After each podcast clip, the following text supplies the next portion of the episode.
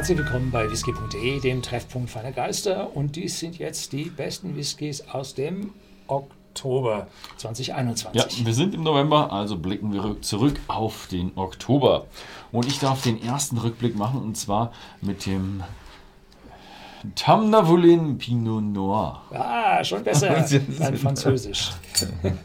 Pinot Noir. ja, also der hat mh, hm, jetzt direkt nicht den Award dafür bekommen, dass er so gut ist, sondern dass er wirklich Preis-Leistungssieger ist. Der hat einen richtig netten Preis, also er ist wirklich nicht zu so teuer, aber dafür ist er wirklich, wirklich Gut. Ja, den gibt es bei whisky.de im Shopsystem, wie alle diese Flaschen, wenn sie da nicht schon vergriffen sind, wenn Sie dieses Video sehen, äh, zum Preis von 24,90, glaube ich. War nee, 28, glaube ich. 28,90. Also deutlich unter 30. Und deutlich dafür ist das ein absoluter Spitzenwhisky. Also er ist wirklich, er ist wirklich wunderschön. Also dieser deutsche, was heißt der Speckburgunder? Keine Ahnung. Oder ja. Pinot Noir.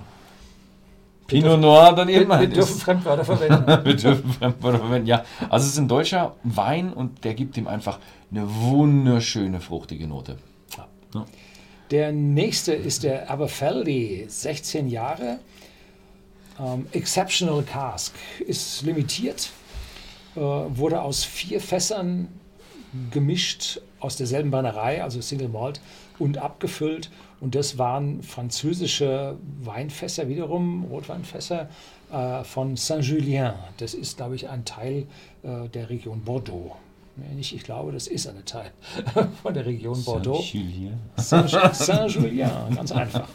Und äh, dieser ist ja mit 16 Jahren und diesem Finish ein hoch aufgeladener, kräftiger, voluminöser Whisky. Hat mir super gefallen. Mhm. Gut, der nächste hier ist ein Lagavulin, 10 Jahre. Und der ist ja das Zwischenstück zwischen dem Lagavulin 8 Jahre und dem 12er Cask Strength. Und ein ja, typischer Lagavulin, wie man ihn kennt. Nur natürlich ja, ein Stückchen jünger. Also richtig schön würzig und kräftig und rauchig und ja. Ja, und die typische Stärke von 43 Volumenprozenten. Ähm, ganz ohne Sherry-Fass-Einfluss, also äh, Brennereicharakter ziemlich intensiv, nicht zugedeckt von dem Sheriff-Fass. Sehr mhm. schön gemacht. Ja. ja. Echt schöne Geschichte. Ja, aber ich glaube, er kommt nicht ganz an gegen den nächsten Kollegen. Der nächste, Kollege war schon ziemlich klar, dass der einen bekommt. weil Beaumont 21 und dann im Château Lagrange. Nein, Château Lagrange. Lagrange daneben. manchmal spricht man das Ende, manchmal spricht man das nicht. Ach ja, das ist halt manchmal so, ne? Kann ja keiner wissen. Kann ja keiner wissen.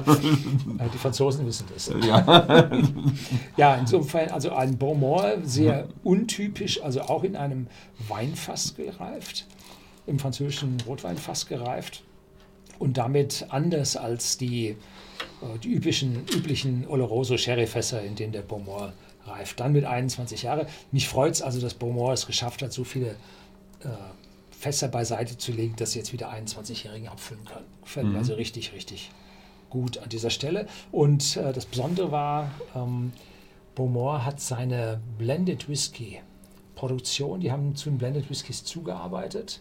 Die haben sie im Jahr 2000, glaube ich, verkauft gehabt.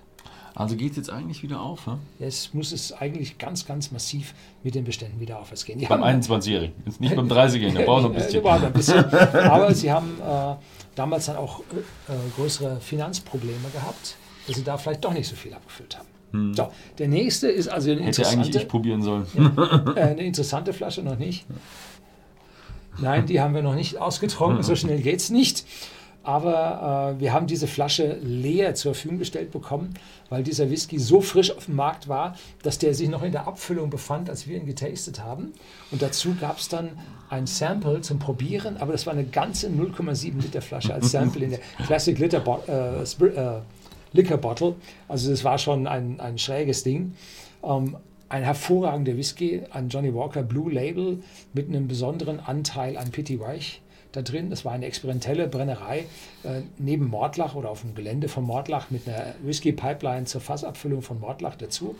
Und es gab einen unglaublich komplexen äh, Blended Whisky, der ja handwerklich äh, kreiert wurde. Und dann wurde das Ganze hier noch in einer äh, äh, tollen Schuberschachtel, die gab es dann auch schon dazu, ähm, kriegt man dann auch zugesandt. Und das ist aus meiner Sicht das perfekte Geschenk für einen Erbonkel.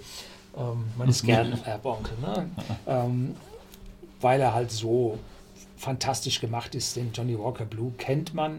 Äh, ist an dieser Stelle jetzt aber nicht so rauchig, wie der normale Johnny Walker Blue rauchig mhm. ist. Also kostet das Doppelte vom normalen Johnny Walker Blue, weil er halt limitiert ist. Das ist die vierte Lim äh, Abfüllung aus dieser limitierten Serie. So, haben wir es.